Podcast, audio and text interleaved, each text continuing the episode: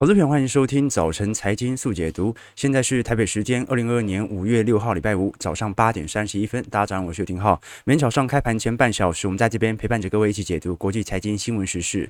我们看到昨天，呃，应该讲前天联总会的升息策略，呃，升息政策报告释出之后，哦，本来前天是大涨的，但昨天呢，哦，是全副的。啊，这个收敛了前天的涨幅哦。啊，昨天美国股市是重跌哦，恐慌指数大涨二十二 percent 哦。我们来观察一下昨天，呃，应该讲过去两天指数的变化。我们看到在。五月四号的时候，当时不管是标普百指数还是纳指综合一百哦，基本上哦都是尾盘急拉高。但是在昨天啊晚上九点半开盘的时候，是直接跳空，而且一路的啊这个跳空走跌，而且呃收在最低哦。哦，所以我们看到美国股市周四的重挫，基本上已经完全抹去了前一天交易日的涨跌幅哦。所以风险资产普遍走低。不过这一次哦，你几乎找不到任何讯息来解释目前。发生如此大跌幅的原因，昨天也没有更多的利空政策传出哦，所以短期市场上的波动哦，只要大家的意见不一致的时候，它就会盘在这样的一个位阶，而波动率的放大就代表着多空之间的角力啊越来越明朗哦，所以我们才跟投资朋友不断分享哦，就是说，除非不管是投行还是散户啊一致看多或者一致看空的时候，整个新的趋势才会成立。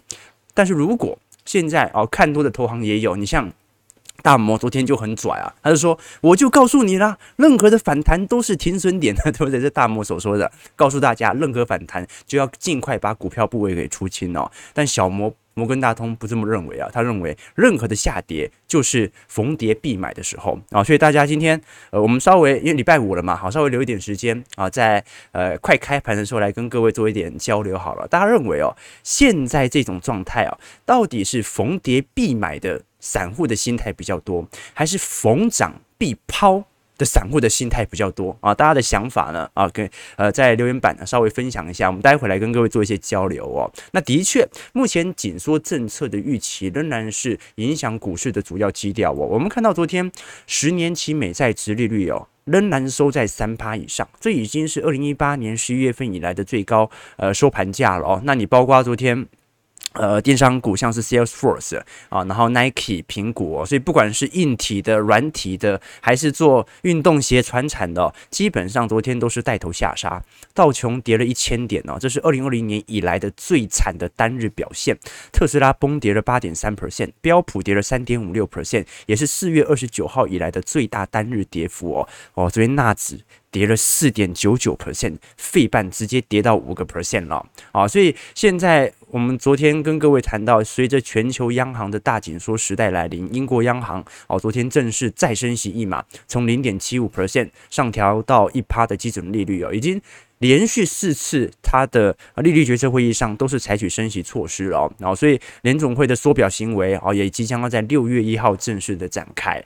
那其实本周我我们更为关注的一个消息哦，可能来不及追踪，因为是今天晚上八点半才会公布的美国四月份的非农就业数据哦。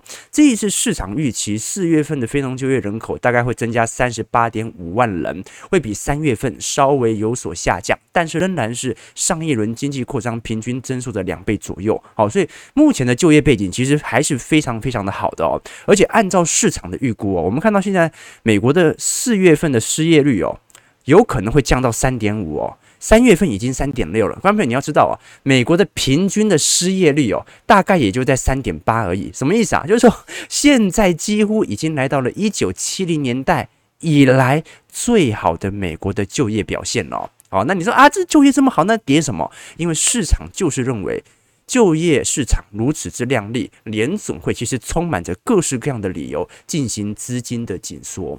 哦，所以哦，目前劳动力的需求也正在快速的。拉大当中啊，美国持续在缺工。除此之外哦，我们看到，尤其是美国在这个退休人口的退休金哦，在过去一段时间，一九年以后啊，又开始有上升的趋势哦。我们看到这张图表哦，是平均美国人啊，就六十五岁到六十九岁哦，刚退休的时候，平均拥有的退休资产哦，大概是这个七。十万美金啊，七十万美金，大概就是折合台币大概两千万左右吧。那目前来看哦，已经到七十五万到八十万哦。也就是说，由于大量的人在这一次资产行情当中受惠，所以大量美国人哦开始退休哦，因为。你本来以前想说要存个啊，比如说要存个七十万美金才能够这个退休嘛，结果没想到啊，二零二零年资产整个翻倍啊，瞬间变一百二十万、一百四十万，对吧？哦，所以他就马上就退休了。也由于大量的退休人口的产生，造就了这一次的劳动力的急剧的缺口。那我们过去也跟各位提到了，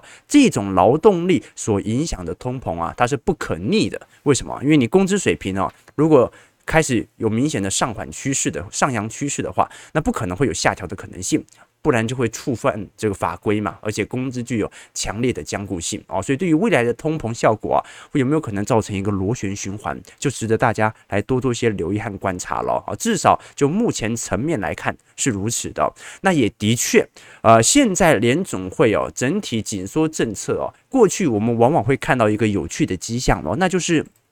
我不知道各位有没有发现呢、啊？就各位会发现说，鲍尔其实每次在谈话，就是正式会议的时候哦，他就讲得很云淡风轻啊，对对对，就啊这个那不要紧张啊，不要害怕啊，啊那没有那么严重啊，没有那么严重啊。结果啊，通常会后结束之后啊，没有开会的那几天啊，那联总会的讯息就开始鹰派消息就开始突如其来了。你会发现那个操作就是这样，啊、这这一个就可以理解了。通常会议当天啊，这个股票收涨啊，那会议之后。好，那就开始又有新的这个鹰派言论开始释放了。但是不管如何啦，我们按照过去呃几个月的统计啊，有过去历史周期啊，联总会在升息两码之后的背景重点底下，会发现哦，美国股市在升息两码之后的三个月哦、六个月和十二个月哦，平均涨幅是一点一、三点七和七点三哦。什么意思啊？哦，就是说不是说缩表大家不恐慌，是缩表以及升息两码的时候啊，大家股市早。早该跌就先跌了啦，好，所以后续的股市反弹的几率是比较高的。我们看到这是目前的现象啊，当然呢，更多的人呢在昨天进行抛售啊，有些人会说很大程度是由于经济衰退的隐忧，那这也的确，不过这也不是一个新消息了啦。我们看到这张图表哦，是美国的 PMI 啊，就是经理人采购指数的变化，的确。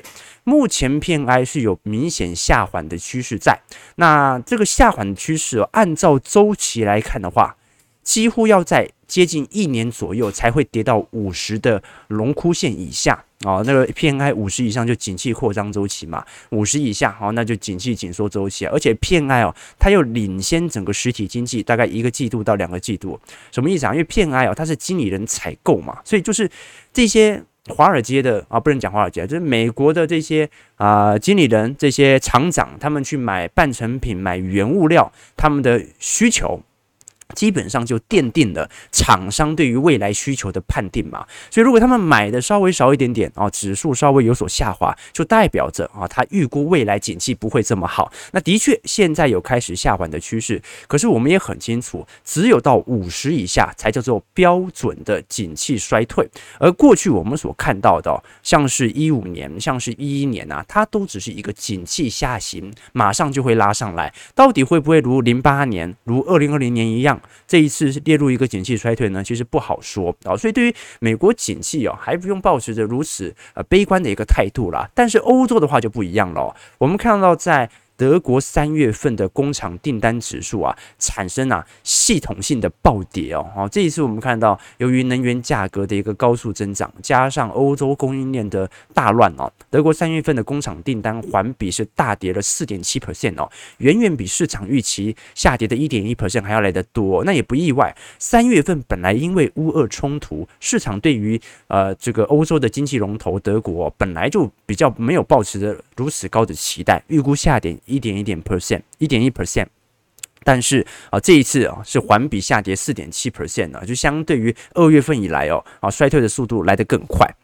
我们看到欧元区其实一样哦，欧元区十九个国家的 GDP 啊，在 Q one 的呃一季度的环比增长是零点二 percent。你说啊，这至少比美国来得好啊，美国在一季度还衰退了，那不一样哦啊，美国一季度是去年第四季。啊，这个消费旺季太亮丽了，欧元区本来的复苏速度就比美国来得慢。对吧？哦，各位如果还记得有一些印象的话，会发现其实美国相对于欧洲来看，它是更早解封的，所以美国更快的进入一个经济复苏的力道，欧洲普遍落后接近一个季度哦。所以目前来看，欧洲的经济似乎也有点见顶的一个味道在。那我们就要观察一下未来欧洲央行的紧缩步调。它到底会如何实施？毕竟未来一紧缩，未来一升息，那到时候哦，也许通膨能够压得住啊，但是经济会不会直接拉到负值呢？值得大家来多做些留意了。好，我们看一下昨天美国股市的跌幅情况啊，哈，都跌很重，都跌很重哦。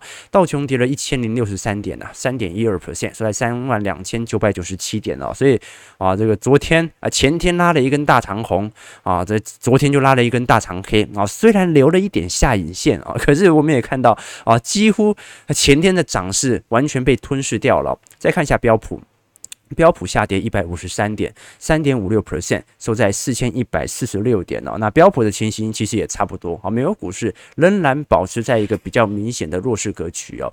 纳指的部分呢，暴跌了六百四十七点，四点九九 percent，收在一万两千三百一十七点哦。纳指已经碰到前波低原值喽，好，如果以收盘价的话，又创新低喽啊。所以目前整体科技股的跌势哦，以及卖压仍然十分沉重哦，而且由于上方均线呢拉的。太远哦，啊，它就代表着它必须要比道琼和标普花更多的时间来重新集结它的成本价。我们看一下费半哦，费半虽然昨天跌最重啊，但至少它还没破前低啊，因为费半前波拉得很低了，昨天下跌一百五十八点五 percent，收在三千零五点哦，好，所以我们看到整个科技股的板块受到卖压持续增大。我们看到科技股昨天五大天王哦。苹果跌了五点五七 percent，啊，脸书 Meta 跌了六点七 percent，阿发贝跌了四点七 percent，Amazon 跌了七点五 percent，微软下跌四点三 percent 哦。那道琼一样哦，道琼传产股也是一片血蓝，Salesforce 跌了七点一 percent，Nike 五点八 percent，Visa 跌了四点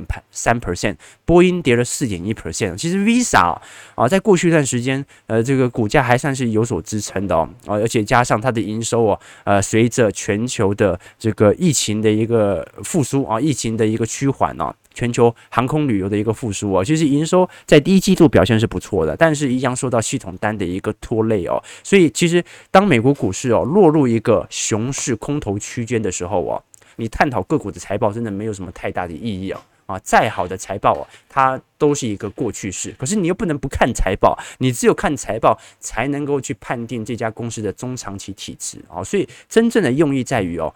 看财报是了解它的过去，而了解它的过去，就是说以此来推论它未来的前景成长力，而选择在景气低迷的时候进行资产的购入。好，这边费半也跌很凶哦，辉达跌了七点三 percent，AMD 跌了五点五八 percent，高通跌了四点九 percent，Intel 跌了三点四 percent 哦，昨天台积电 AD 啊。大跌四个 percent，好，所以今天台北股市开盘哦，肯定是呃卖压重重哦，但看一下能不能赌一个开低走高，因为按照台北股市过去惯性啊，那今天散户一定大举进场嘛，是吧？哈，那我们就看一下 今天投信会买多少了，是吧？好了，那其实如果我们是从蓝筹股啊，目前相对于标普五百指数的股利的啊这个溢价幅度啊，就是说我们看到这些啊大型股蓝筹股啊，他们本身的。这个目前的股息报酬率哦，相对于标普五百指数，其实正在高速升高当中哦。什么意思啊？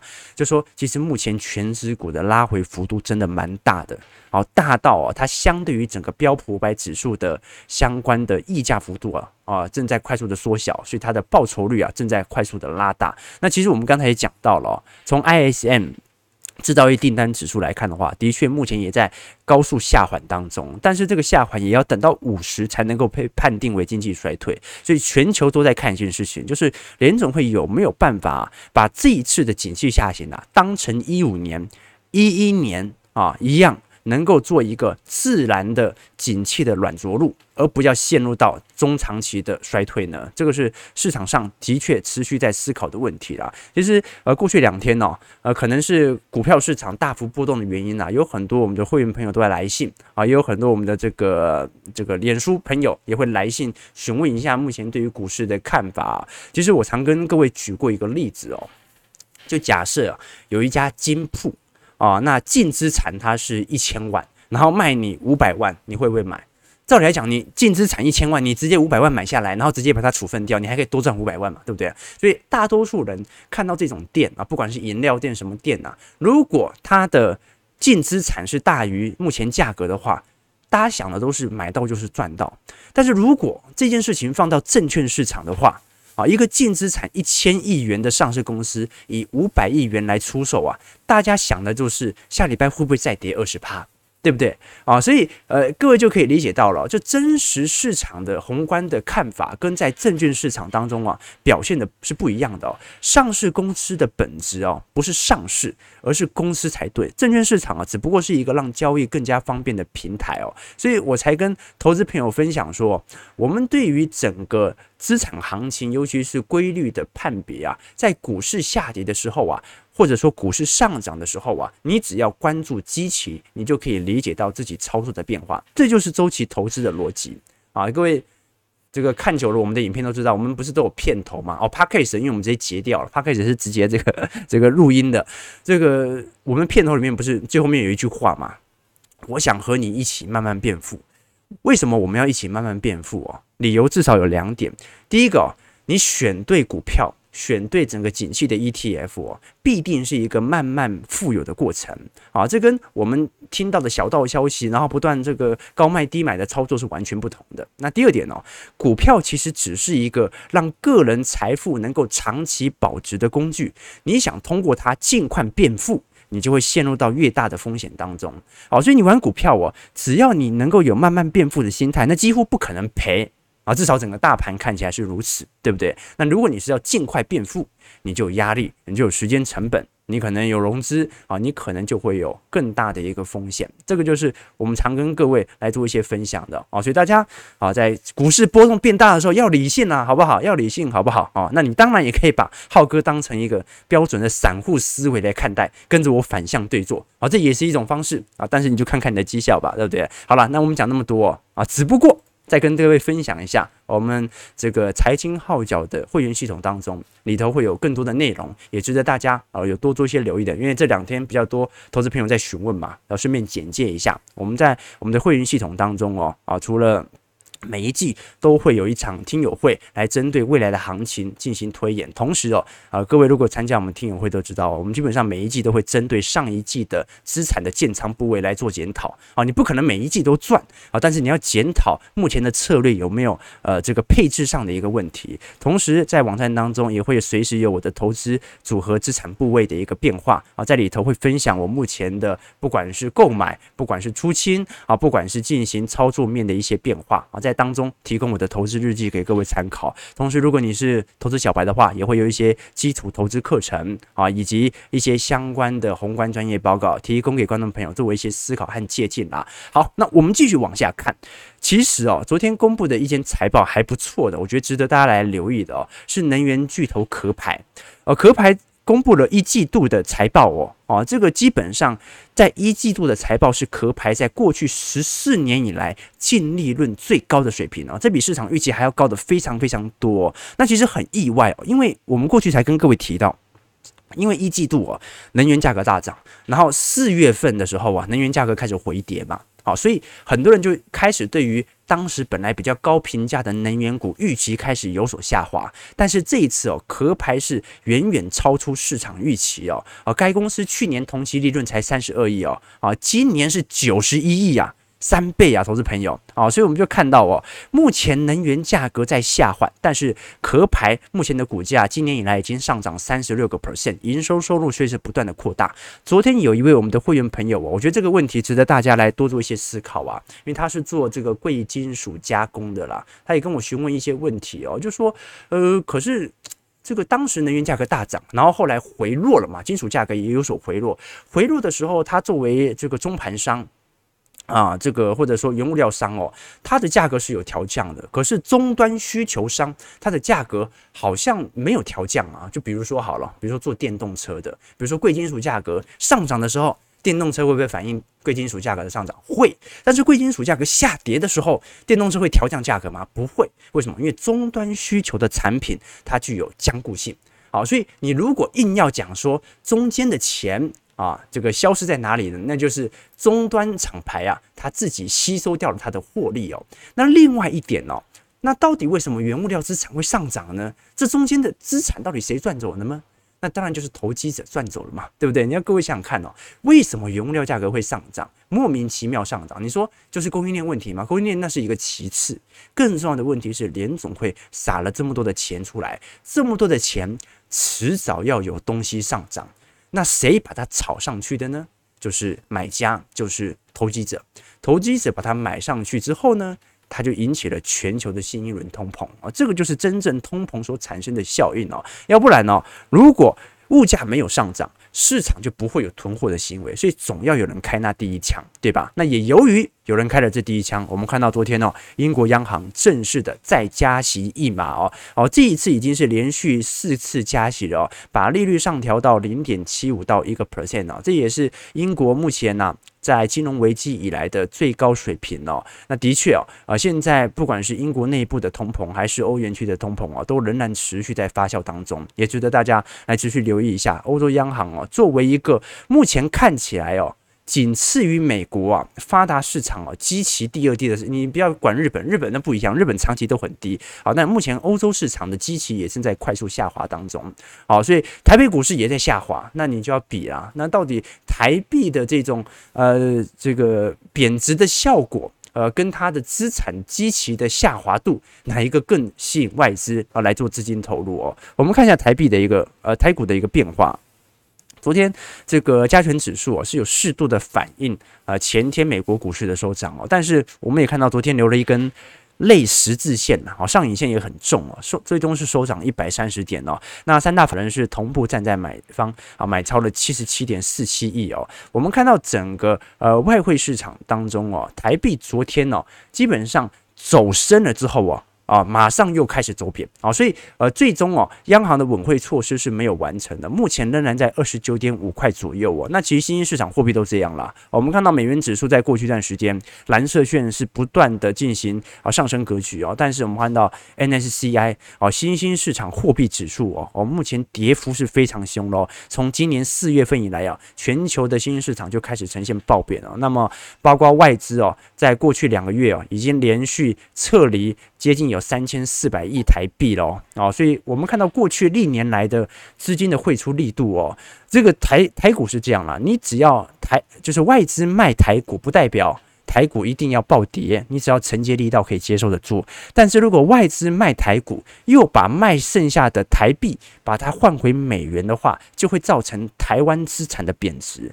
所以我们看到，包括二三四月哦，其实本身的卖压力道相对来看都是非常大的哦。这个是目前。外资买卖潮哦，对于台北股市持续有承压的原因。昨天外资虽然稍微小买了三十八亿哦，但昨天投信买到三十五亿喽哦，所以目前内资的买盘力度哦，仍然是台北股市稳全值的一个重要点哦。那包括昨天呃，却虽然全网台积电哦，最终是收涨一点五个 percent，但是。大部分金融股的这个在尾盘的时候啊，所受到的卖压情形就比较猛烈的。虽然昨天金管会啊已经正式的同意六家寿险公司发放现金股息超过五百亿元哦，而有而且有很多的这种。偏寿险股哦，殖利率是有五趴以上哦，但是我们看到哦，市场已经开始不买单了哈。这个金融股普遍都是开高之后走低，你包括兆丰金、中信金、台新金都下挫超过两个 percent，那国泰金跌一个 percent，富邦金则是小跌呃做收哦哦，所以市场也开始在过去金融股的涨势当中啊，开始进行适度的进获利了结哦。我们看到近期哦，三十年期美国的房贷利率哦，已经来到五点四一 percent，那预估按照目前的呃升息以及缩表进度来看的话，大概在六月份到七月份啊，会接近到七个 percent 左右。也就是说，现在整个全美的房价都有陆续开始见顶的迹象。我们看到啊，这张图表是美国的部分房价正在从最高点开始高速的滑落。其中一个值得观察的就是这个 LA 啊，这个洛杉矶目前呢、有非常明显房价见顶的一个迹象在，好，值得大家来多做一些留意啊。那昨天台新金哦，啊，是你配发股利一点一块啊，按照目前的现金殖利率啊啊，只有三点二 percent，那当然不不含股票股利了，我们只只算一下这个啊现啊不好意思。如果是现金股利是零点六块，股票股利是零点四九块哦，所以的确一点一块，按照目前现金殖利率哦是三点二 percent，所以各位也可以理解到，在过去一段时间金融股极其的高速的推高。那为什么我们今天又特别来聊一下金融股呢？因为我们要借由金融股哦来理解一下目前六月份哦。这个央行里监事会议啊，升息的可能性哦，因为呃，今天晚上应该不会晚上，今天下午吧，会会会会早上，我不确定哦。今天就会公布四月份的消费者物价指数哦。那现在市场预期啦，你看第一季哦那么乱，对不对？那些战争，然后国际原物料大涨哦，呃，现在三月份的消费者物价指数是三点二七嘛，那四月份应该。可能会比三月份还要来得稍微多一点点哦哦，如果按照目前主计处的预估哦，四月份平均的家庭的估算呢，哦，就是小康家家庭哦。啊，三个人的这种哦，支出比去年同期啊，就是你四月份比去年的四月份增加了两千六百块哦。我们看到整个 CPI 以及 CPI 核心年增率的一个变化，目前正在高速的上缓当中哦。那也的确，去年从五月份以后啊，基期就开始变高，所以有可能今年下半年一样 CPI 会有所下缓。这完全，但是这完全不代表物价会下跌啦。目前整个台湾的通膨力度啊，主要还是集中。在交通食物身上哦。哦，也就是说，目前能源价格的高涨，加上全球农粮价格的大涨，是目前呢、啊，呃，这个台湾民众啊，感受到最为明显通膨的力度和变化啦。那这也是现在大家十分关注的哦，就是在呃今年的六月份哦，这个央行的理监事会议就会召开。你按照上一次的升息政策啊，这个央行也完全没通知，也不释放相关的消息，也不做事前沟通，它就直接升息了 啊。所以我们就要看一下了，六月份感觉也会升哦，感。感觉也会升啊，那到底是升个半码，还是升个一码，还是有可能升息到两码呢？就值得大家来多做关系这个关注了哦。我们看邻国就知道了，这个南韩哦。在四月份的通膨率已经来到四点八 percent 哦，这个南韩在过去两年的经济啊是有非常明显的下滑的迹象在哦。我们看到南韩四月份的 CPI 四点八，通膨力度的大增，直接侵蚀掉部分厂商的获利，加上南韩的货币的贬值力度啊，比台币贬值速度还要快很多哦。所以各位呃，其实很有趣的一点哦，就是说过去我们这个看到哦，这个南韩当时在两千年以后的目标哦，就已经不是什么亚洲四小龙啊之首之类的。南韩的目标当时就是日本哦，啊，所以现在根据南韩年均的这个 GDP 啊，人均 GDP 来做观察的话，现在在二零二零年哦，大概是三万一千块啊，这个三万。三千块这个台币哦，而台湾呃，不好意思，美元哦，三万三千块美元哦，而台湾的话是三万三千四百块，也就是说，在去年的时候哦，其实台湾人均 GDP 已经超过韩国了。那这个超越韩国的一个很重要的原因哦，来自于本国资产以及台币在去年的走强。好，这个各位呃，懂懂意懂意思吗？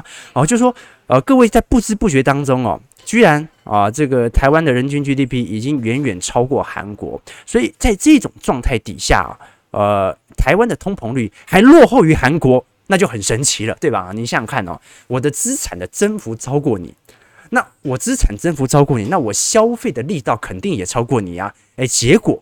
啊，目前南韩的通膨比台湾还要剧烈非常多。哈好，所以我们看到在过去一段时间呢，这个台积电的市值哦，在过去几年呢，大幅度的超越三星。我们包括从呃美元兑韩环以及美元兑台币的一个走势哦，各位也可以看到一个非常明显的变化哦。到目前为止哦，这个南韩在二零二一年呃这个呃韩韩元啊，韩环在二零二一年以来的贬值力度哦。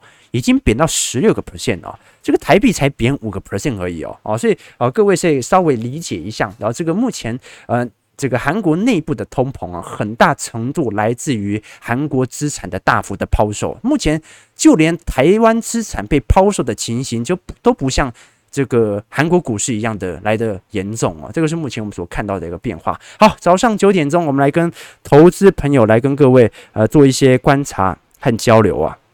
OK，这个偷偷录说，最近感觉台湾公园太少啊，是是这样子吗？是这样子吗？其实台股真的跌得还好，对不对？台股是跌个十趴左右而已哦，整体卖压没有想象中还要来得大啊，所以哦，啊，你看一下美国股市投资者就知道这个到底散户看空情绪有多浓了。OK，这个庄董说，苹果一天市值蒸发了一千六百亿美金呢。啊，今晚刚好决定美国股市的走向。台股从高点只跌十二趴，费半已经跌了二十九趴。没错，我才所以我才跟各位讲说，在台股这多幸福啊！啊，在开台股多幸福啊！OK，这个啊。维娇说：“现在公园第一排还有座位吧？哈，我刚我刚看台北好像这个天气有一点这个乌云笼罩啊，所以要记得穿个雨衣，好不好？OK，Jerry Ken 说，昨天还一堆分析师认为利空出尽了啊，其实其实股市的短期的涨跌哦，你用任何解释都可以来做观察，都可以来做解释的啊，所以我常跟投资朋友分享哦，投资哦不要靠判断，你要靠规律。”好不好？那如果投资哦，你还要去分析每一件事情对于股票市场的影响哦。啊，你看浩哥每天也分析啊，但是你也会因为这些呃资产的分析而影响到我们的投资策略吗？完全不会啊，完全不会哦。而投资策略哦，最好能不变就不变。如果每天都要变，那不是错一次你就完了，是吧？OK 哦，啊，大家都认为是逢跌买，逢跌买啊，那不就散户的想法吗？啊，不过这还要分嘛，对吧？如果是在美国股市的话，你是逢跌必买的话。哦，那你就是另类。你在台北股市的话，逢跌必买，那你就是标准的散户嘛。过去两年来，大家不都这样子嘛，对不对？OK，这个 Fairy Year 说，但应该要跟大家反向操作才有机会。没错，那问题来了，问题来了，现在整个市场到底主机构是看多还是看空呢？好像也无法确认嘛，对不对？你看大模式每天在笑嘻嘻的，早叫你反弹就出清；小模式现在就是逢跌必买。过了一年，你现在看肯定绩效满满，所以到底谁说的是真的呢？连投行都产生了严重的分歧啊！这个就是目前的难局。那我个人的想法是，当大家的意见不一致的时候，那就盘嘛，就继续盘嘛。当大家的意见一致的时候，那不是大涨就是大跌啊！这个是我目前的想法了。OK，这个 Orange 也说缩表现在啊五六七八给你逃，九月扩大缩表。哎，的确，这是一个更大的一个问题哦。不过，不过，你认为今年下半年或者说到年底的时候，经济衰退会来得越来越近，还是越来越远呢？应该会来得越来越近。所以，按照联总会的政策基调，很有可能是能够升息的时候，现在快速的升，现在没有任何。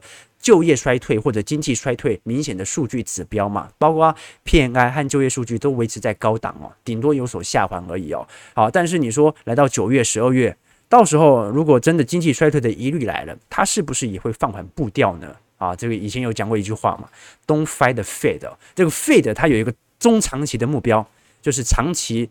股票市场要向上涨，对，长期来看是这样子，所以短期来看，它可能可以忍受股票市场持续的保持低迷，但长期它基本上是不容许它进入经济衰退的。OK，这个 Jerry Ken 说，鲍尔在历史上必留臭名了啊，是这样子吗？啊，也这个我们在会员这个资产部位的当中，我们的会员平台当中，最近会上一支影片哦，就是跟各位聊一下。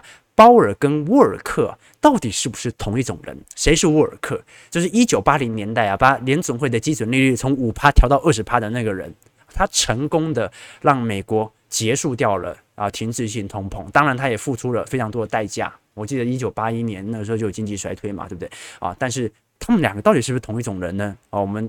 到时候也在这个专题面当中来跟各位做一些分析啊。好，台北股市开盘呢，重跌三百六十点，收在一万六千三百三十五点啊。好，美台北股市是持续的下挫当中啊，终于有一点。中期回档的味道在，要不然台北股市要跌也跌不下去，要涨也涨不上去，对不对？好，我们就看一下今天呢、肯定这个散户大单又会进来了，所以我们就看一下有没有可能啊，这个开低走高的一个情形发生啊。啊，那也看一下整个台币的趋势，在今天会不会又创了两年来的贬值记录呢？早上九点零五分，祝各位投资顺利，操盘愉快，也祝各位周末能够好好的享受一下自己的周末行情哦。啊，也许在不久的将来。来啊，就要开始多留意一下台北股市的变化了。感谢各位今天参与，我们就礼拜一早上八点半早晨财经速解读再相见啊！如果喜欢我们影片的投资朋友，记得帮我们订阅、按赞、加分享哦。